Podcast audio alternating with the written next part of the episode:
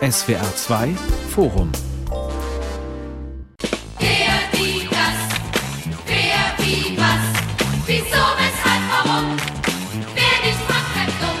Oskar aus der Mülltonne, Ernie und Bert, das Krümelmonster, Grobi, Graf Zahl, Tiffy und Samson. Schräge Plüschmonster und poppige Quatschfiguren haben in den 70er Jahren die Deutsche Republik aufgemischt, in der Sesamstraße. Zum ersten Mal wurden Kinder vor dem Fernseher ernst genommen, teilweise zum Entsetzen der Erwachsenen. Wie viel Einfluss hatte die Puppenpädagogik? Was macht eine gute Kinderserie aus? Und brauchen wir die Sesamstraße heute noch? Wer nicht fragt, bleibt dumm. 50 Jahre Sesamstraße, das ist das Thema heute im SWR2 Forum mit Marion Theis und diesen Gästen. Der Medienwissenschaftlerin und Medienpädagogin Dr. Maya Götz. Sie ist Leiterin des Internationalen Zentralinstituts für das Jugend- und Bildungsfernsehen. Julian Schlichting, Sesamstraßen-Fan und Macher der Internetseite sesamstraßenfanclub.de. Und Dennis Konrad, Projektleiter und Kurator am Museum für Kunst und Gewerbe Hamburg. Dort stellt er mit einem Kollegen aktuell die Sonderausstellung zum Sesamstraßenjubiläum zusammen. Mana, mana. Weißt du, was das heißen soll? Ist das ein Lied? Mana, mana. Mana, mana? Mana, mana? Das Ulklied Mana Mana ist durch die Sesamstraße berühmt geworden. Was fällt Ihnen dazu ein, Herr Konrad? Was mir dazu einfällt, ist auf jeden Fall, dass es sich ins kollektive Gedächtnis äh, eingegraben hat. Wir sind ja gerade dabei, für die Ausstellung ein Best-of der Lieder aus fünf Jahrzehnten zusammenzutragen und jede zweite Frage ist, ist der Mana Mana Song dabei? Also von daher ein bleibender Eindruck ist entstanden. Und er ist dabei. Er ist dabei. Mana Mana, Quatsch, um des Quatsches willen, eingängige Musik, tanzende Puppen, die ihre Wollhaare durch die Gegend schlenkern. Ist das typisch Sesamstraße, Frau Götz? Ja, auf jeden Fall. Hinzu kommt dann eben noch ein sehr gezielter Bildungsinhalt, sowohl in der US-amerikanischen Originalsendung als eben auch bei uns. Mana Mana war ja gar nicht für die Sesamstraße gedacht. Die Musik stammt aus einer italienischen Erotik-Doku. Wissen Sie, wie sie den Weg in die Sesamstraße gefunden hat? Nein, weiß ich leider gar nicht. Aber ich weiß, dass danach BD, BDB kommt. das wissen wir alle, oder? Welche ist Ihre Lieblingsfigur in der Sesamstraße, Herr Schlichting? Äh, Samson, tatsächlich. Eine rein deutsche Figur, die ähm, reingekommen ist, als man versucht hat, ja, das ein bisschen Deutschland anzugleichen und die US-amerikanischen Szenen ein wenig herunterzufahren. Und Samson hat mich eigentlich mein Leben lang begleitet und ist zum Glück auch heute, wenn auch deutlich reduzierter, aber immer noch Teil der Sendung, weil man auch den Kult darin entdeckt hat oder mhm. behalten hat. Samson, der große, tapsige Bär. Was hat Samson, was andere Figuren nicht haben? Na, erstmal ist Samson eine große Figur. Es ist eine Ganzkörperpuppe. Davon gibt es nicht so viele. Die meisten Sesamstraßenfiguren haben ja gar keine Beine und sind so hinter einer Mauer oder so, werden vom Nahen gezeigt. Und Samson ist ein bisschen lebendiger. Er kann mit den Menschen mehr agieren. Früher waren ja ähm, Lieselotte Pulver dabei oder Gernot Endemann und die konnten mit Samson durchs Studio toben und ein bisschen mehr agieren als man das zumindest früher noch mit den anderen Figuren gemacht hat. Er war deutlich lebendiger, würde ich sagen. Mhm. Da muss man dazu sagen, Sie sind Jahrgang 1983. Das heißt, Sie können ja frühestens Mitte bis Ende der 80er Jahre Ihre ersten Sesamstraßenfolgen geschaut haben. Und das ist das, woran Sie sich nachhaltig erinnern, oder, Samson? Äh, ja, weil ja auch gerade das auch diese Zeit war, so bis Mitte der 90er, wo auch diese ähm, Szenen, diese ersten Jahre aus den deutschen Rahmenhandlungen wirklich bis zum Erbrechen wiederholt wurden und ständig auch in den neuen Folgen mit eingebaut wurden. Also man kam gar nicht dran vorbei. Natürlich wusste ich, dass da vorher eine Sesamstraße war mit Bibo und Oscar und die waren auch teilweise in kleinen Clips immer noch präsent. Aber in der Tat, so die 80er und auch 90er sind schon, glaube ich, in der Sesamstraße deutlich repräsentiert worden von Samson und Tiffy, Ernie und Bert. Ich würde sagen, das sind so die Figuren, Figuren, Krümelmonster auch, die so jedes Kind der 80er, 90er sofort nennt, wenn man fragt, wen kennst du denn noch aus der Sesamstraße selbst? Und das ist ja auch erstaunlich, wenn man die Serie vielleicht nie gesehen hat oder so. Das ist so wie mit Mutter Beimer aus der Lindenstraße. Es gibt so ein paar Namen, ein paar Figuren, die kennt man, auch wenn man eigentlich gar kein Fan ist. Und das haben diese Figuren zumindest geschafft. Frau Götz, was sind denn Ihre ersten Sesamstraßen-Erinnerungen? Also bei mir wirklich der Bibo, weil das eine Figur war, die ich so noch nie gesehen hatte. Äh, und das Krümelmonster, das war mein absoluter Favorit. Also Bibo, dieser große gelbe Vogel? Genau, der. Äh, Rumpel habe ich komplett ausgeblendet, so diese Teile der Sesamstraße. Aber wie gesagt, das Krümelmonster, was einfach alles so gerne isst und vor allen Dingen Süßigkeiten und Cookies, das war genau mein Ding. Das Krümelmonster ist ja sowas wie eine Ikone der Popkultur. Wieso eigentlich? Herr Konrad, können Sie das erklären? Ich vermute, das hat mit einem gewissen anarchistischen, vielleicht auch so dem Fehlen von der Impulskontrolle zu tun. Das tut halt einfach Dinge, die man normalerweise ja, vielleicht äh, als Eltern verbieten würde oder so. Also sich äh, ständig Kekse in den Rachen schmeißen und äh, alles anknabbern, was in den Weg kommt. Und ich glaube, das macht das Krümelmonster auch äh, neben seiner ganzen Physiognomie und Gestik äh, einfach sehr, sehr sympathisch, gerade für, für kleine Kinder. Erklärt es vielleicht auch seinen Erfolg, dass es so was Aufrührerisches, Anarchisches hat im Vergleich zum Beispiel zu einem Urmel oder einem Erdmännchen König Kalle Wirsch? Also auf jeden Fall, weil das ist eines der Unique Selling Points der Sesamstraße. Es gibt nicht nur, so wie es im äh, DDR-Fernsehen dann eben Flachs und Krümel gab oder im bundesrepublikanischen Fernsehen den Hase Cäsar, das waren jeweils nur ein oder zwei, manchmal drei Figuren. In der Sesamstraße gibt es einfach massenhaft, die auch charakterlich sehr genau angelegt sind. Und so mhm. können Kinder dann ganz unterschiedliche Teile von ihnen dort hinein projizieren, sich bestätigt fühlen oder sich eben auch abgrenzen. Sowas würde ich ja nie tun. Und diese Vielfalt von Puppen, von Klappmaulpuppen, die gab es vorher eben nicht in Deutschland. Und Bunte die hat Puppen. sich übrigens auch äh, immer erweitert. Also es gab immer neue Figuren dazu. Manche Figuren fielen ein bisschen aus der Zeit, sind dann rausgenommen worden und das äh, war immer ein Wandel. Also es gab auch wirklich in jeder Generation so so ein bestimmtes Sesamstraßenbild von Kulisse und Ensemble und ähm, das war auf jeden Fall auch ständig im Wechsel. Klar gibt es so die die größten zehn Figuren, die immer dabei waren, aber es wurden auch immer Figuren dazugenommen, wo sich wieder jeder oder neue Charaktere auch identifizieren konnten. Und jeder hatte so seine Lieblingsfavorites. Und da konnte man sich auch eigentlich nicht streiten, weil am Ende mochte man eh alle. Man muss ja sagen, es handelt sich um bunte Puppen. Das war auch ein bisschen das Besondere. Orange, Grün, Blau mit der Botschaft, die Farbe oder auch die Hautfarbe spielt ja keine Rolle. So war das auch im Original in äh, Amerika, in den USA. Welche Puppen sind denn unabkömmlich für die Sesamstraße? Was würden Sie sagen? Ähm, ja, in Deutschland auf jeden Fall Ernie und Bert. So. In den USA sind Ernie und Bert oder Bert und Ernie, dann nennen sie es andersrum, ein bisschen in den Hintergrund getreten. Da ist dann Elmo ähm, neben Bibo irgendwann so zum großen Star avanciert. So sehr, dass man ihn auch nach Deutschland geholt hat und selbst hier jetzt auch dann inzwischen ja schon lange äh, mit Elmo produziert. Dennoch würde ich sagen, für Deutschland bezogen sind es Ernie, Bert, Krümelmonster wohl die Longtime Favorites, die auch alle lieben. Ernie und Bert das Paar, das gemeinsam das Schlafzimmer teilt, hat sich früher keiner Gedanken drüber gemacht. Hey, das war das einfach so, ne? Gibt immer wieder Schlagzeilen. Alle paar Jahre ist das ein großes Thema. Ja, ich würde das, glaube ich, ein bisschen neutraler sehen. Das ist einfach ein fantastisches Comedy-Duo. Also das, äh, es gibt ja wiederkehrende Sketch-Elemente, ob das jetzt eben die im Schlafzimmer sind, wo Ernie Bert kontinuierlich vom, vom äh, Schlafen abhält mit den unterschiedlichsten absurden äh, Geschichten oder die beiden eben verschiedene Erlebnisse zusammen haben. Und es ist einfach sehr unterhaltsam. Und was ich in dem Zusammenhang immer schön finde, ist, dass äh, es nicht diesen pädagogischen Zeigefinger gibt, sondern eigentlich die Geschichten sozusagen im Gewand der Unterhaltung oder der, der Lerneffekt im Gewand der Unterhaltung eben dargeboten wird. Und da sind Ernie und Bert in ihrer Dynamik als äh, ja, Blödelduo eigentlich ganz wunderbar. Und äh, ich finde, was ich für die deutsche Sesamstraße der Gegenwart, wenn man das jetzt auch ein bisschen weiter fasst, eigentlich auch noch sagen würde, ist, dass das neue Blödel-Duo, was im Prinzip sogar Parallelen hat, weil es von den gleichen Puppenschauspielern ähm, gespielt wird, nämlich äh, Wolle und Pferd aus dem Spin-off äh, Sesamstraße präsentiert die Möhre für zwei, dass die beiden natürlich auch eine gewisse Wichtigkeit haben, weil das nochmal eine andere Form des, des Erzählens ist und die funktionieren auch ganz toll. Mm, da würde ich jetzt so ein bisschen widersprechen. Ich glaube, von der Anlage der Figuren und was Kinder damit machen kann, sind es zwei wirklich unterschiedliche Paar Schuhe. Also bei Ernie und Bert ist das Tolle. Ernie ist ja quasi das Kind, das freie Kind äh, und Bert die Regel, so wie man reagieren sollte. Und das ist so ein bisschen wie bei Pippi Langstrumpf und Annika und Tommy. Wir wollen so ein bisschen anarchisch wie Pippi Langstrumpf. Die Kinder wissen aber, ich bin eher Annika oder Tommy. Und hier praktisch auszuleben, Teile von sich, die dann wirklich ganz frech und völlig schamlos und völlig über alle Grenzen rübergehen. Und da, wo die Grenze ist, das ist eben Bert. Das heißt, Sie können Ihre, Ihr moralisches Wissen, das tut man aber eigentlich nicht, das können Sie in Bert reinpacken.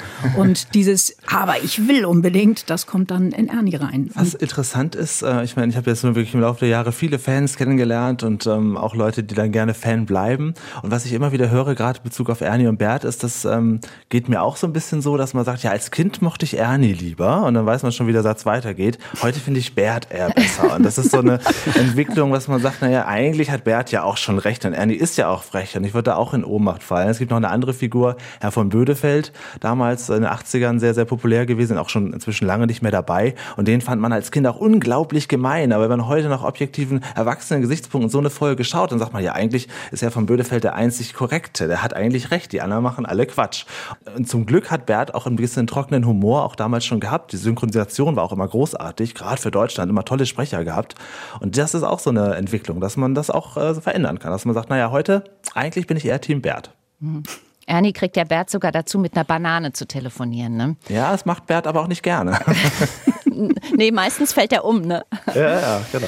Sie haben den Herr von Bödefeld angesprochen, Herr Konrad. Der spielt in Ihrer Ausstellung, wenn ich das richtig im Kopf habe, auch eine wichtige Rolle, oder? Ja, der ist ähm, ein Gast äh, aus dem Puppenensemble, ist ja schon lange nicht mehr bei der Sesamstraße dabei, aber für uns von besonderer Bedeutung, weil das äh, eine der ganz, ganz wenigen Puppen gewesen ist, die nicht aus den Vereinigten Staaten äh, nach Deutschland kam und dort produziert wurde, sondern hier in Deutschland von Peter Röders, der übrigens auch der erste Samson war, als Puppenbauer gebaut wurde. Also das heißt, da musste man sich dann seinerzeit mit äh, dem Henson-Studio abstimmen und schauen, dass der sozusagen in diese Puppenwelt sich einfügt. Mhm. Und, ähm, also Jim Henson, der Erfinder der Puppen aus der Sesamstraße. Ne? Genau, das, das macht natürlich die Puppe für uns sehr reizvoll, weil wir schauen ja viel auch auf die kreativen Prozesse hinter der Sesamstraße. Also wie werden Puppen gestaltet, wie werden sie gebaut. Und da ist natürlich der ähm, Bödefeld von Peter Röders ein ganz tolles Beispiel für uns. Ja, War übrigens auch ganz wichtig damals, weil die ersten Jahre, als es Herrn von Bödefeld noch nicht gab, da gab es in der Tat Samson Tiffy und Lilo äh, Pulver und Henning Fenske. Und da fehlte auch so ein bisschen so jemand, der mal so reingrätscht. Also die ersten zwei Jahre waren so von den Handlungssträngen auch sehr freundschaftlich. Es war auch ganz wichtig, dass da mal eine Figur reinkommt, so wie früher Oscar oder später Rumpel, dass man so einen Gegenspieler hat und dass man da gesagt hat, den bauen wir uns selber. Ist ein Geniestreich eigentlich und auch ein Ding, dass das so durchgegangen ist. Uli war eigentlich sein Vorname, aber er hatte immer so diesen Abstand gewahrt und man war sich auch nicht genau sicher, was ist das jetzt für ein Tier und wieso ist er jetzt adelig und ja, und er hat halt auch vor allen Dingen eine ganz andere Sprache bedient. Also er hat schon deutlich erwachsener gesprochen als so manche Erwachsene und aber auch ähm, gerne die anderen für sich arbeiten lassen und damit war er so ein Widersacher, mit dem man als Kind gar nicht so viel anfangen konnte, würde ich sagen, der aber auch noch unter vielen Fans immer noch große Popularität hat und wo man immer noch bedauert, ja, der ist ja leider nicht mehr dabei, weil damals wurde die Lizenz für die Figur nicht verlängert, die Serie hat neues, äh, ein Facelifting bekommen, da brauchte sie nicht mehr. Aber eigentlich schade. Ja, und das ist auch, finde ich, ganz wichtig, nochmal hervorzuheben, dass solche leichten antagonistischen Figuren, wie eben der schon genannte ähm, Oscar oder Bödefeld oder Rumpel, dass die natürlich auch fürs Drehbuchschreiben ganz, ganz wichtig ja, sind. Also, Fall. weil ansonsten gibt es im Prinzip äh, stromlinienförmige Geschichten ohne Konflikte und ähm, für die, der, der Wolf, der grüne Wolf ist das momentan auch in der Sesamstraße. Also diese Antagonistenfiguren sind, äh, finde ich, elementar. Der Spiegel hat jetzt zum 50-jährigen Jubiläum der US-amerikanischen Sesamstraßen-Originalversion geschrieben, die Sesamstraße gab ein Vierteljahrhundert nach Kriegsende Deutschland eine revolutionäre Idee davon, wie die Zukunft aussehen könnte. Tolerant, aufgeschlossen, bunt. Wie revolutionär war die Sesamstraße? Also zum einen, als sie hier 1970 vorgestellt wurde auf dem Prix Jeunesse International, war es schon wirklich ein, ein ganzer Schub. Es wurde ganz viel diskutiert. Das war auch die Zeit, wo im Prinzip, wenn man sich die Bilder von damals anguckt, so 68er, die da Zigarette rauchen, alles war vernebelt und die diskutierten wie wild mit den älteren Herren in Anzügen, die beim, auf dem Festival wirklich in Anzug rumliefen. Das war schon was ganz Innovatives. Gleichzeitig ist es wichtig zu sehen, Deutschland hatte damals schon sich über das Gebot, Kinder unter sechs sollen nicht ins Kino und implizit auch nicht ins Fernsehen schauen sollen, hatte Deutschland schon Programme, die in eine andere Richtung gingen. Also die Sendung mit der Maus, wo praktisch Journalismus im Vordergrund stand. Der NDR hatte ganz tolle Serien, auch mit Puppen. Also es passierte schon zu dem Zeitpunkt ganz viel. Dieses ganz bunte Kaleidoskop, damals waren es ja noch 60 Minuten aus und damals durften Kinder noch über Wiesen laufen und durch so dunkle Tunnel durchgehen und so. Das würde, glaube ich, heute der Sesame Workshop niemals erlauben. Aber dieses ganz frei, ganz wild, einfach auch ganz andere Dramaturgien zu haben, die ja im Prinzip aus der Werbung kamen, das war etwas, was hier ja, als revolutionär gesehen wurde, gerade weil dann eben auch bestimmte andere Dinge, entweder waren die Erwachsenen Clowns oder es war eben sehr behäbig. Aha. Und das war auch mit der Grund, dass eine Diskussion über Sinn und Unsinn dieser Art des Kinderfernsehens ausbrach? Die war vorher schon da. Also in der öffentlichen, im öffentlichen Diskurs war eben, das hatten wir dann immer mal alle zehn Jahre wieder, sollen Kinder überhaupt Mediennutzung, können wir sie nicht äh, einfach nur auf die Wiese schicken. Wir hatten in Deutschland schon immer eine sehr medienkritische Diskussion. Und hier war eben auf dem Festival, wo wirklich Menschen, Fernsehmachende aus aller Welt sich zusammentrafen, äh, wurde sehr hart diskutiert, kann man zum Beispiel so schnell, und die erste sind zum Teil, die Animationen sind wahnsinnig schnell gemacht. One, two, three, four, five, six, seven, eight, nine, ten. Ganz bunte Bilder, man konnte es kaum verstehen. Oh ja, das stimmt, ja. Und das war schon so was, wo man sagte, hm, ist es wirklich die Art, wie wir ihnen etwas beibringen sollen oder kann das nicht pädagogisch auch anders stattfinden? Mhm. Das Gegenprogramm war damals, was es schon gab, so ein bisschen aus Amerika Flipper, Lassie und Fury, diese Tierserien ne? oder Marionettensendungen der Augsburger Puppenkiste.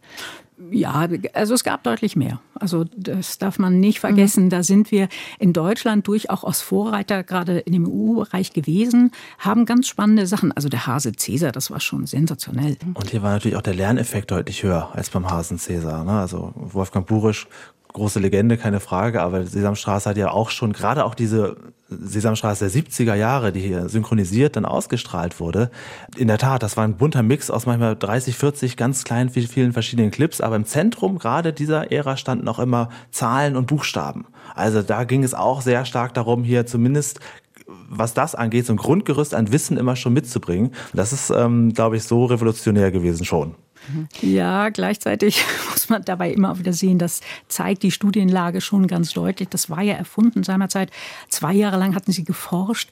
Gibt es dadurch eine Möglichkeit, Kinder aus bildungsfernernen ähm, mhm. Haushalten mhm. einfach schon mehr zu qualifizieren für die Vorschule, für den Schulbeginn?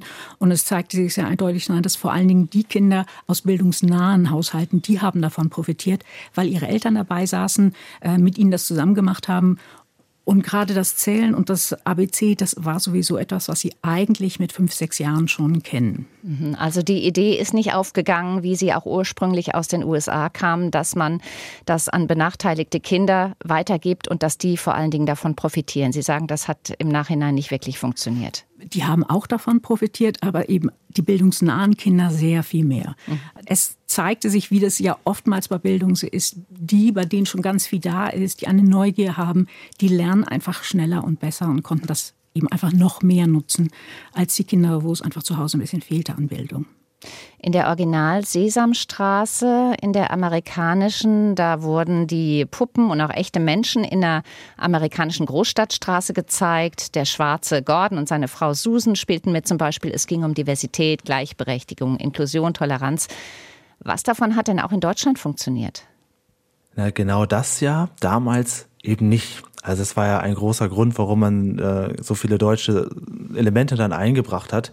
Es gibt ja die, das wissen viele, die sich mit der Sesamstraße mal beschäftigen, auch die Geschichte, dass der Bayerische Rundfunk die Sesamstraße gar nicht ausstrahlen wollte, weil er sagte, na, die New Yorker Slums haben mit unserer deutschen Wirklichkeit ja nun nichts zu tun. Wobei es in der Tat, wie Sie richtig sagen, schon so vorgelebt wurde, wie wir das heute uns auch alle bereits wünschen und auch tun, dass man eben nicht mit dem Finger auf Leute zeigt, sondern dass einfach alle Menschen ganz normal zusammenleben leben. Das war aber damals für Deutschland noch zu früh und ähm, das bildete einfach nicht das ab, was man hier gelebt hat. Was, was da sehr interessant ist, dass ja einer der Vorwürfe war, dass das Setting der US-Sesamstraße ja. eigentlich nichts mit der Lebenswirklichkeit der, ja. der deutschen äh, Gesellschaft zu tun hat. Ähm, und was man dann ja macht in der wenn man anfängt beim NDR die eigene Produktion zu starten, ähm, dass da sozusagen sehr offensiv auch postuliert wird, dass man sich in einem Studio befindet, dass eben nicht sozusagen eine, eine reale Scheinwelt vorgespielt wird, sondern die erste Folge geht ja gleich damit los, sagt, liebe Kinder, wir sind hier im Studium vom Norddeutschen Rundfunk und man geht quasi dieses Studio ab und das äh, ja. fand ich im Nachhinein extrem bemerkenswert. Also, ähm und übrigens auch immer wieder. Also gerade ja. in den ersten Jahren, wo es dieses Studio-Setting gab, gab, wurde auch immer gesagt, auch von den Schauspielern, von den Puppen hier im Studio, Sesamstraße, manchmal kam auch der Beleuchter rein und sagte, oh Samson, ich muss hier kurz was reparieren. Das wurde dann so spielerisch eingebaut, aber es, es gab sogar mal eine Sendung, da war Robert Lemke da mit seinem Was bin ich Team und dann kamen auch die Puppenspieler und mussten erraten werden und dann sagte Robert Lemke, das wurde auch nie wiederholt, das war vielleicht etwas zu viel für die Kinder, dass dann da gesagt wird, ja und dieser Mann, das ist übrigens Samson und dann sprach Peter Röders auch mit der Samson-Stimme und dann in der nächsten Szene, dann kam Ernie und Bert und dann gab es nächste Szene, da saß Samson wieder in Puppe da und musste dann selber raten und zwar die Synchronstimme von Ernie. Also das war dann vielleicht ein bisschen too much, aber in der Regel war das schon so, dass man einfach nur gesagt hat, wir sind ein Studio, das ist hier eine offene Wohnküche, aber es kamen eben auch manchmal Leute dadurch. Es war irgendwie so ein Mysterium, diese erste Ära in Deutschland. Was würden Sie sagen, was hat die Sesamstraße an gesellschaftlichen Veränderungen angestoßen? Ja, und ich glaube, da ist genau das Ende der Sesamstraße, der Bedeutung der Sesamstraße, weil gesellschaftlich ähm, ist dann einfach zu weit gefasst. Dafür ist es eben eine Kindersendung. Ähm, solange sie auf dem Abendplatz lief, gab es durchaus eine Form von Co-Viewing. In der Früh ist es relativ unwahrscheinlich, dass Eltern so viel Zeit haben am Morgen vor der Arbeit, dass sie dann gemeinsam die Sesamstraße gucken. Insofern, es war eine Sendung, die für Kinder absolut attraktiv war, wobei diese große Euphorie, die hier im äh, virtuellen Raum ist, aus meiner Perspektive ein bisschen überschätzt ist. Es gab zwischendrin einfach eine Zeit, da war das ganz schön behäbig und kindertümelnd. Also ne, so, wenn wir jetzt gucken auf das, was es heute ist, ist es einfach eine komplett andere Sendung, die sehr viel mehr auf Kinder, Kinder wirklich ernst nehmend in die Realität geht. Und insofern, bevor eine Kindersendung wirklich was in der Gesellschaft ändert, da muss, glaube ich, noch mehr passieren. Mhm.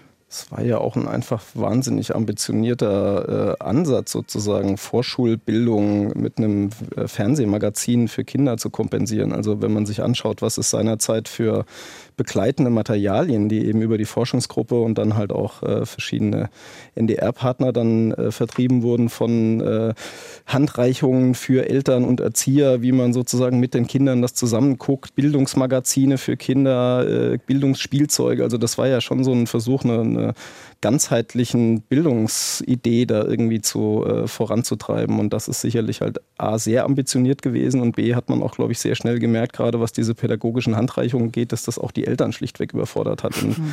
das würde ich äh, aus heutiger Sicht sagen, das wäre auch eh niemals gut gegangen. Also ich glaube, dieses Verändern hin zu so einem stärker scheinbar unterhaltendem Format, was aber natürlich sehr viele pädagogische Themen mitnimmt. Äh, das tun sie eben heute noch. Das ist sicherlich dem Format auch durchaus zugute gekommen. Das ging halt auch irgendwann so ein bisschen unter. Ne? Also gerade auch in der Masse der Kindersendungen, da gab es den Kika, es gibt äh, diverse private äh, Kindersender und da ist die Sesamstraße so ein bisschen auch Stellenwert verloren, musste sich auch anpassen.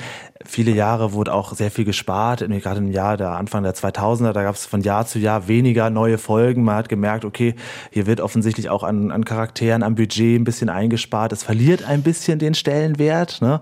Und das hat sich in den letzten Jahren zum Glück wieder ein bisschen verbessert, aber es wird dort deutlich weniger produziert als früher. Sie haben auch von einer schwachen Phase der Sesamstraße mhm. geredet, Frau Götz. Welche meinten Sie damit auch die? Also im Prinzip gab es so um die 2000er rum, da wurde praktisch dieses Grundkonzept von, wir haben hier ein Studio und wir haben nette Menschen, die alle nett miteinander umgehen und dann gibt es da noch einen Rumpel das war sehr fern. Es war einfach ein Stück weit auch langweilig. Also, wenn ich mal gestehen darf, so unter Dürfen uns. Sie sagen, also, ich fand die Sesamstraße echt langweilig. Ich habe mich immer nur auf die Mittelteile gefreut. So diese Magazine fand ich super. Wenn dann das Studio kam, bin ich selber rausgegangen, habe mir was zu essen geholt. Ne, das ist natürlich auch ein individuelles Empfinden. Aber diese Zeit dazwischen, wo einfach das, das ganze Fernsehangebot für Kinder oder das Medienangebot für Kinder sich so verändert hat, wo ganz viel, es wurde schneller, es waren spannende Geschichten, es wurde ganz viel Fiktionales erzählt, da war die Sesamstraße, man kann es auch als Ruhepol bezeichnen, weil sie halt so langsam war. Aber mhm. es ist eben ein Stück weit nicht mehr das, was Kinder wirklich in Medien suchten. Mhm. Und dann mit dem, also erst mit der, der Möhre vor zwei und dann mit dem Relaunch hat es eigentlich erst wieder so einen richtigen Wuff ja. gekriegt, äh, sowohl in den Spielen, weil nach wie vor die Puppen sind so super gespielt, als auch in den Bildungsinhalten.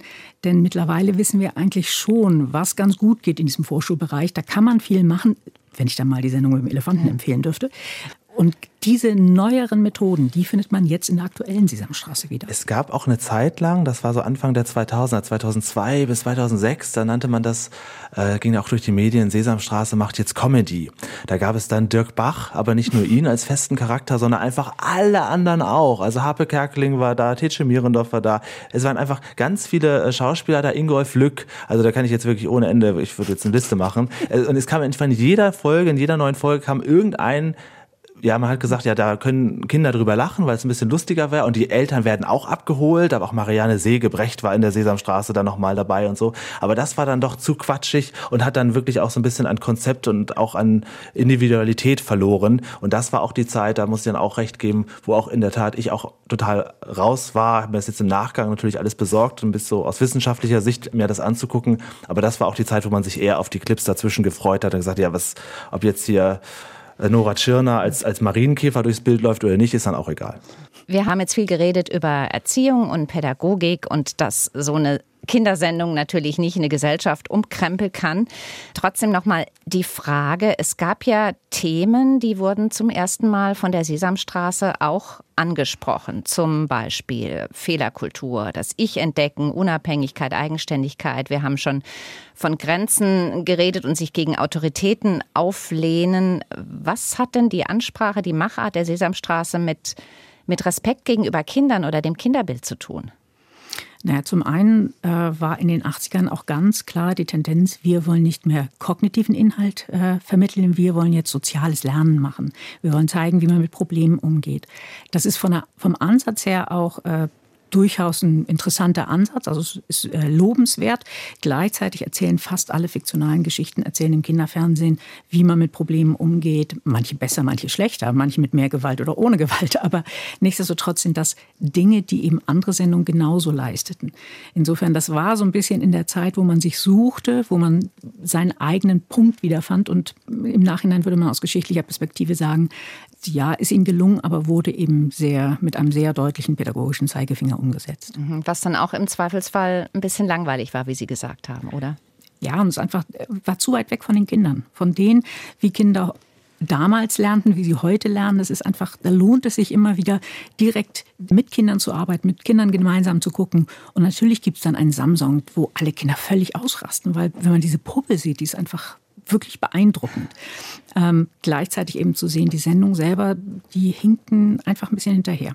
Es ist auch so, wenn man so eine alte Folge Kindern von heute zeigt, die bleiben da nicht dabei. Die gucken weg, die gucken, gibt es irgendwas im Kühlschrank und die sagen, selbst bei den alten Krümelmonstern, Ernie und Bert Clips, gehen sie weg. Wenn ich da mit Samson und Tiffy um die Ecke komme, das haben wir alles versucht hier im Freundes- und Bekanntenkreis, wenn irgendwelche Kinder nachgewachsen sind. Man möchte ja gern so seine eigenen Werte, seine eigenen Kult an die Kinder weitertragen, aber die Kinder bauen sich eine eigene Nostalgie auf und die heißen halt heute Peppa Pig und Paw Patrol. Muss man nur im Kaufhaus gucken, da ist sehr wenig Sesamstraße.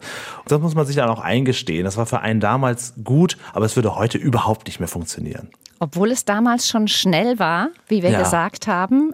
Heute ja. ist es noch mal deutlich schneller geworden. Können Sie das bestätigen von Ihren Kindern als Vater Ihrer Kinder Vorschul- und Grundschulalter, Herr Konrad?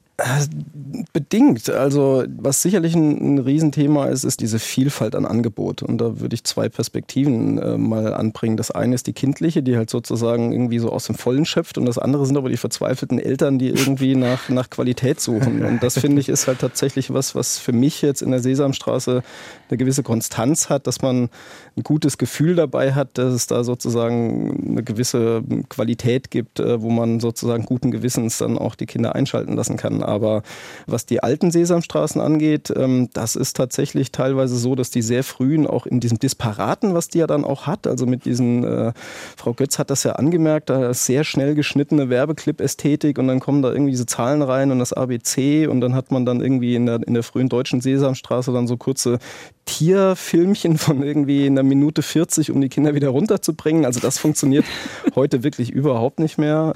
Wohingegen die äh, sogenannten Einwickelgeschichten, also diese, diese Rahmenhandlungen mit, was weiß ich, Tiffy, Samson, äh, also wenn die gut gemacht sind, funktionieren die heute noch genauso, weil da geht es ja quasi um, um basale Konflikte oder so. Die sind ja heute genauso lesbar. Ähm, es gibt tatsächlich, finde ich, auch eine Phase, die ist für mich aber eher so Ende der 90er bis vielleicht Anfang 2000er, wo halt die Qualität auch so ein bisschen fragwürdig war, äh, finde ich, wie die Geschichten erzählt werden, weil da sehr viel Disparates eben reinkommt, aber auch mit, mit tollen Ansätzen halt mehr Diversität reinzubringen. Dann gibt es dann da irgendwie eine breitere Menschenensemble, was spielt. Äh, es gibt dann auch andere Handlungsorte wie die Werkstatt und den Gemüseladen, wo man natürlich auch nochmal andere Geschichten erzählen kann. Aber hm. Qualität, sagen Sie. Nah am Kind, sagen Sie, Frau Götz. Was genau sind denn die Zutaten noch, die eine gute Kinderserie ausmachen? Na, zum einen, dass sie Kindern einfach Möglichkeiten geben, anzuknüpfen an ihren Alltag. Also dass sie ihnen etwas auch für den Alltag anbieten. Ähm, das heißt, gut gespielte Puppen, Puppen, die einfach eine tolle Geschichte haben, ist etwas, was für Kinder für ihr inneres Wohl einfach helfen kann, weil sie sich selber dadurch vielleicht ein bisschen besser verstehen. Es geht aber auch um Wissen, das vermittelt wird und das auf eine Weise, wie es Spaß macht, weil ohne Spaß funktioniert das Wissen vermitteln über Medien nicht. Und äh, da ist einfach eine Qualität, die jetzt erst richtig mit reingekommen ist, dass Gesichter und SchauspielerInnen aus anderen Kinderfernsehen, also Figuren, Menschen, die den Kindern schon bekannt ist, die spielen jetzt mit Puppen. Oder bei Schaf und Wolle, die sind einfach rausgegangen. Das, das Schaf fährt auf so einem Fahrrad mitten durch die Gegend.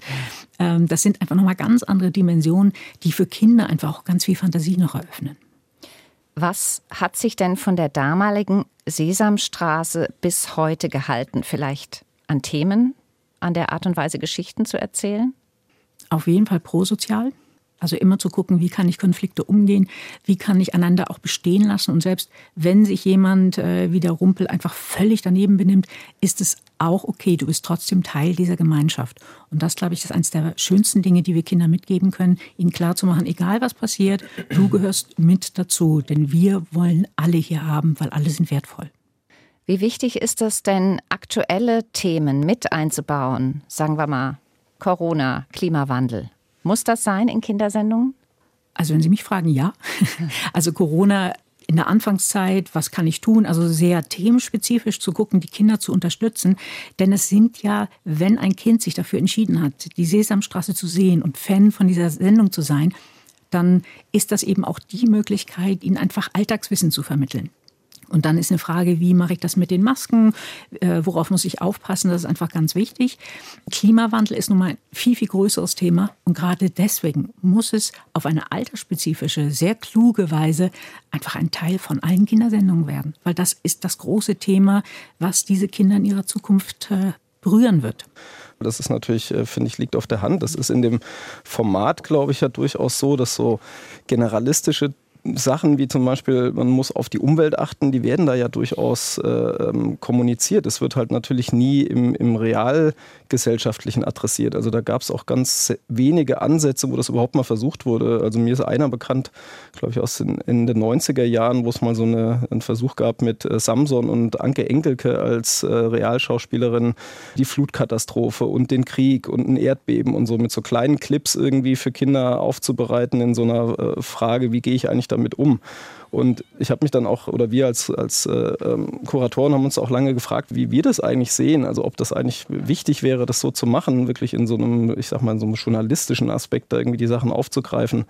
Aber irgendwie ist es auch ganz schön, dass die das eben im, im Subtext miterzählen. Also wenn es zum Beispiel um, um das Thema Migration geht oder so, und es wird dann in der Möhre so erzählt, dass der, der Pinguin halt zur Möhre kommt und spricht halt leider nur Pinguinisch und, und sonst keine Sprache und man muss dann sozusagen halt in den verschiedenen Konflikten, die es dann da gibt, irgendwie gemeinsam eben prosozial, wie ja die Frau Dr. Götz ganz mhm. richtig sagt, ähm, einen Weg miteinander finden, dann finde ich, wird halt so, so eine Grundthematik schon behandelt, aber halt eben nicht sozusagen äh, real kontextualisiert. Es wird immer relativ spielerisch gemacht und auch so als selbstverständlich hingenommen. Also das war auch damals schon so, auch wenn äh, Figuren oder Schauspieler ein bisschen abwichen von den anderen, offensichtlich gerade aufgrund äh, der Herkunft oder der Sprache irgendwie da nicht ganz dazu passen, dann wird das aber auch nicht so in den, ins Zentrum gestellt, sondern eher dann ähm, so hingenommen und drumherum gespielt. Und das finde ich eigentlich ganz gut. Und ähm, solche großen politischen Themen wüsste ich jetzt auch nicht, wann die mal so wirklich zur Sprache kam. Aber da, die Sesamstraße hat ja vor zehn Jahren mit Elmo, der jetzt hier in Deutschland spielt, und dem Baumhaus, und das ist jetzt ja sehr weit erweitert worden, auch viele neue Schauplätze bekommen, wo man sowas anbringen kann, wo man jetzt auch Wetter darstellen kann, wo es mal regnet, wo man draußen außerhalb des, des Hauses sein kann. Und das ist jetzt schon wieder mehr möglich, als es früher war. Also man ist da jetzt auch wirklich wieder auf dem, auf dem richtigen Weg. Hätte ich übrigens, hätten Sie mich vor zehn Jahren gefragt, nicht gedacht, dass man die Sesamstraße heute nochmal wieder zu so einer guten Sendung bringt bringt. Das sah zwischendurch mal nicht so aus. Wer nicht fragt, bleibt dumm. 50 Jahre Sesamstraße, darüber reden wir heute im SWR2 Forum. Welche Rolle spielt denn die Musik in der Sesamstraße? Eine ganz große Rolle. Die verbindet alle. Also wie viele CDs es in den 90ern, das war so die Hochzeit. Ich erinnere mich noch zum 25. Geburtstag. Ich möchte nicht darüber nachdenken, dass das jetzt auch schon 25 Jahre her ist, aber das war eine große, große Zeit, wo es unglaublich viele CDs in den Läden gab. Und das waren Lieder, das war auch das Tolle in der Sesamstraße, dass solche Sachen, wie eben das Quietsche-Entchen-Lied oder Mana Mana, haben wir ja vorhin ja schon ganz kurz gehört, da kommen wir ja auch nicht drum rum, es gibt noch so viele andere, dass die auch immer und immer wieder wiederholt wurden. Da gab es Lieder aus den 70ern, 80ern, aus der Sesamstraße, von den Muppets. Die wurden aber auch in den 90ern, in den 2000ern immer wieder mit eingebunden. Die Sesamstraße war ja immer so ein, ja, so eine Wiederholungsmaschine auch. Die, der, die Rahmenhandlung, das Grundgerüst war neu, aber innerhalb dessen wurden immer wieder diese alten Clips eingebunden. Das heißt, die haben wirklich Generationen bis heute begleitet oder hätte ich dich heute erwartet, hätte ich Kuchen da, hat es auch in die Werbung geschafft. Das kennt jeder. Und es waren auch tolle Melodien, muss man ganz ehrlich sagen. Also das ist jetzt nicht so einfach nur A, B, C, D, E, F, G, sondern das waren auch witzige Songs und parallel aber eben auch A, B, C, D, E, F, G. Ja, also, das auch von sich Vivo, einfach genau, mit, ja. mit so ganz klaren Melodien, mit Melodien, die sich richtig so einschleifen, lässt sich einfach auch verdammt gut lernen. Ja. Ähm, und dann gab es wirklich äh, nahezu Oscar-reife Version, wo Kermit der Frosch am Teich singt und äh, mhm. über seine Identität nachdenkt. Also das sind mhm. so tief bewegende Dinge. Also in der Musik ist ihnen einfach richtig was Gutes gelungen und das eben in Kombination mit richtig gutem Puppenspiel. Es gab früher einen ähm, Komponisten, Christoph Busse, der sehr viel für die Sesamstraße gemacht hat, für die deutsche Sesamstraße, sehr, sehr viele Songs gemacht hat. Und ähm, da sind auch melancholische Lieder dabei. Das sind dann äh, zwar nicht von Puppen gesungene Figur, äh, Lieder, sondern einfach dann mit, mit Schauspielern ein bisschen vertonte, aber da war auch sehr viel Melancholie da. Der traurige Clown zum Beispiel oder Menschen, die nicht wissen, wie es weitergeht, wo man auch denkt, Moment mal, gerade haben wir noch mit Ernie und Bert gelacht und zack, bumm, das äh, ist auch immer so ein kleiner äh, ja, Kulturcrash gewesen damals. Aber auch da hat man in Musik sehr, sehr viel ausprobiert. Und es gibt ja auch eine große Bandbreite, ne, wie Sie sagen, ausprobiert. Oper, Jazz, Rock, Ja, oh ja. Gospel, kommt alles vor. Alles.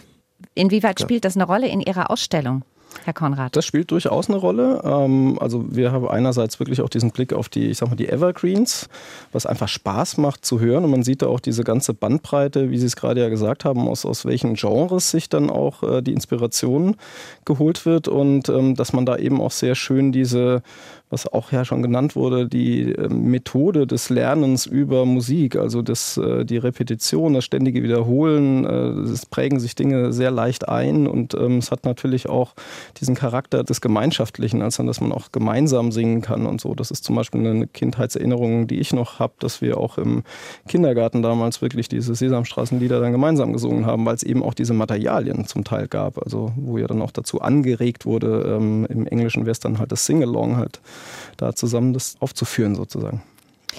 Die Anfangszeit der Sesamstraße war ja von Experimenten und Ausprobieren geprägt. Das haben wir schon gesagt. Vieles war spontan, ein Wagnis. Würden die Macher, meinen Sie, sich heute noch trauen, mal zu provozieren, eine kontroverse Diskussion in Gang zu setzen und politisch unkorrekt zu sein?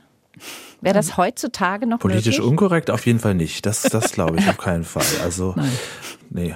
Der Sesame Workshop, ähm, das ist einfach ein großes Unternehmen auch, was einfach gucken muss, dass seine Marke nicht beschädigt wird. Und es gibt so Geschichten äh, aus aller Welt, wenn jemand eine Sesamstraße jetzt einführt, wie genau da jedes Wort beschrieben wird und durchgestrichen. Und es wird wirklich auf alles geachtet, damit es politisch korrekt ist.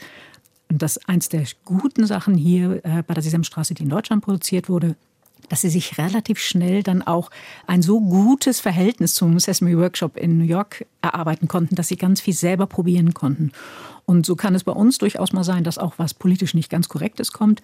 Das würde aber der Sesame Workshop und in aller Welt nicht wirklich mehr mache. Es gibt eine Sache, die äh, Horst Jansson gerne immer und immer wieder in Interviews erzählt, wo sie damals schon in den 80ern korrigiert wurden, wo eingegriffen wurde, wenn man sowas sagt wie, ja, das ist jetzt aber ganz schön schlecht, Samson, weil schlecht ist nicht schön. Und da wurde damals schon drauf geachtet, selbst in solchen Dingen möglichst äh, korrekt zu sprechen. Und ähm, andererseits gab es auch damals Szenen, die könnte man heute nicht mehr zeigen. Ich weiß, es viele Fans, ich weiß, ihr wünscht euch das alle, es ist aber schwierig, man kann so folgende 80er, 70er nicht unbedingt wiederholen. Da musste man einiges rausschneiden, weil nicht, weil das da, das war für den Moment war es okay, aber aus heutiger Sicht schon ganz schön gewagt.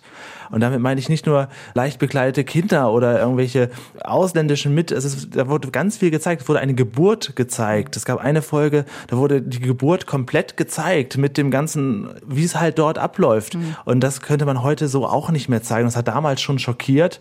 Aber ähm, man kann halt alles nicht wieder so zurückdrehen finde ich, hat auch ein bisschen mit dem Zeitgeist zu tun. Also wenn man sich halt so anschaut, dass äh, Sie fragten ja vorhin auch, wie revolutionär die Sesamstraße gewesen ist. Im Ansatz natürlich hat die auch in dem, wie sie dann halt hinterher hier vor Ort produziert wurde, halt den so einen 68er Geist einfach auch. Also was so ein bisschen, sag ich mal, nicht so autoritäres Erziehen, dass äh, Erwachsene durchaus auch äh, fehlerhaft sind und äh, man solche Instanzen auch durchaus als Kind hinterfragen darf und, und solche Sachen, die haben natürlich da auch eine Rolle gespielt. Und äh, da gehört natürlich auch sowas rein, wie halt so eine so eine Geburt halt äh, zu zeigen, weil das sozusagen im, im, aufklärerischen Geist da irgendwie total gut funktioniert. Also der, der Wind weht da heute sicherlich irgendwie ein bisschen anders, weil Provokation, das ist ja damals auch nicht als Provokation empfunden worden, würde ich mal sagen, sondern also heute wäre, wär, glaube ich, das eine andere Form der Provokation. Es gab zum Beispiel auch Realgeschichten. Es wurde ja auch sehr viel ähm, draußen gedreht mit deutschen Kindern hier. Und da gab es dann auch so Sätze wie, oh, mit dem wollen wir aber nicht spielen, ja, der ist Ausländer. Natürlich, am Ende haben sie dann mit ihm gespielt,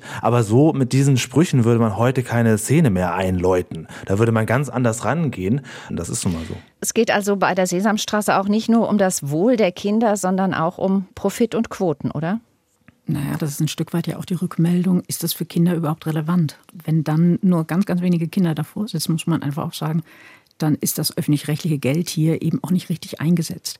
Die Sesamstraße selber, auch gerade jetzt äh, im Kika auf dem frühen Platz, hat aber seit Jahren einfach so eine ganz feste Gruppe von Kindern. Das heißt, wir wissen nicht, ob sie von Kindern ist, aber immer gute Quoten. So ist es einfacher gesagt. Am kommenden Samstag, 8.1., wird das 50-jährige Jubiläum gefeiert. Karin Mioska moderiert eine Tagesthemen-Sondersendung am Vormittag zusammen mit dem Krümelmonster. In Anzug und Krawatte übrigens. Sehr amüsant. Finde ich, in der Elbphilharmonie in Hamburg gibt es Familienkonzerte mit Ernie und Bert. Und es gibt einen Aktionstag im Museum für Kunst und Gewerbe Hamburg. Was passiert denn da bei Ihnen, Herr Konrad? Also wir versuchen einen kleinen Vorgeschmack auf die Ausstellung, die ja dann am 7. Mai startet, zu geben und äh, so in a nutshell zu zeigen, was da erwartet wird. Also wir haben äh, verschiedene Angebote wie Ernie und Bert, die auftreten und äh, für die Kinder als Ansprechpartner da sind. Elmo wird live da sein. Wir haben verschiedene Workshop-Angebote, wo wir Animationsformate, die in der Sesamstraße auch schon äh, seit Anbeginn bis heute etabliert sind, so ein Stück weit aufgreifen und äh, den Kindern anbieten zu kneten und zu basteln. Man kann malen, es gibt Kuchen, also sozusagen eine richtige Kindergeburtstagsparty. Herr Schlichting, Sie haben zum Jubiläum die Sesamstraßen-Fanseite im Internet wieder reaktiviert. Warum musste das unbedingt sein? Ah, weil so viele Leute inzwischen wissen, dass ich großer Sesamstraßen-Fan bin. Also ich mache ja sehr viele Sachen im Internet, einige Podcasts, Interviewformate und ich erwähne die halt auch am laufenden Band überall. Und wir haben dieser Sesamstraßen-Fanclub ist eigentlich vor 15 Jahren gegründet worden aus einer Lust von erwachsenen Fans, den, den Kult ein bisschen aufleben zu lassen. Es gab vor, ja, inzwischen auch zehn Jahren irgendwann mal die Möglichkeit über den NDR-Mitschnittservice die alten Folgen auch legal sich zu besorgen für den privaten Gebrauch. Und das war natürlich toll, weil endlich konnte man die Folgen seiner Kinder Kindheit, die man damals eben nicht aufgenommen hat. Man musste ja sehr viel Videomaterial sparen. Und da haben wir dann halt gesagt, ja, lass uns das Ganze doch ein bisschen größer machen, als es ist. Ähm, die Seite ist in der Tat jetzt wieder online. Das freut mich sehr, weil jetzt melden sich auch wieder ganz viele Menschen, die sich daran erfreuen. Aber die ist eher für Erwachsene gedacht. Also wir gucken schon da hinter die Kulissen. Wie sah Tiffy aus? Allein Tiffy hat irgendwie im Laufe von 20 Jahren sich 23 Mal optisch verändert. Das merken Kinder nicht unbedingt. Wir wollen natürlich wissen, wieso ist da das Haar anders geworden? Und das ist auch das Tolle aufgrund der Entwicklung der sozialen Medien. Es ist eben auch nicht mehr peinlich, Fan von einer Kindersendung zu sein. Erst recht nicht, wenn die so eine lange Historie hat. Und man kann, wenn man über die Sesamstraße spricht, auch unter Arbeitskollegen, jeder sagt, ach, das ist ja toll, ja, da habe ich auch Erinnerungen dran. Und es verbindet einfach so viele Generationen, dass wir gesagt haben, lass uns die Seite nochmal neu aufbauen, um dem Kult einfach auch für Erwachsene ein bisschen äh, Ehre zu tragen. Ja. Denn die offizielle Seite vom NDR, die ist halt, richtet sich halt ausschließlich an Kinder. Genau, die finden das, was sie brauchen im Kika bzw. in der ARD-Mediathek. Was denken Sie, Frau Götz, welche der Sesamstraßenfiguren wird es auch in 50 Jahren noch geben? Elmo, Krümelmonster, Ernie und Bert. Na, wie geht's, na, wie steht's, na, wie geht's? Fabelhaft, fabelhaft, fabelhaft. Na, na wie geht's? Schmeckt doch ganz gut. Na, wie steht's? Ja, aber Kekse. Na, wie geht's? Schmecken besser. Kekse. Wer nicht fragt, bleibt dumm. 50 Jahre Sesamstraße, darum ging es heute im SWR2 Forum mit Dennis Konrad, Kurator der Sesamstraßen Jubiläumsausstellung am Museum für Kunst und Gewerbe Hamburg. Der Medienwissenschaftlerin und Medienpädagogin Dr. Maja Götz und Julian Schlichting, Sesamstraßen-Fan und Macher der Seite sesamstraßenfanclub.de. Mein Name ist Marion Theis. Danke fürs Mitreden und Zuhören.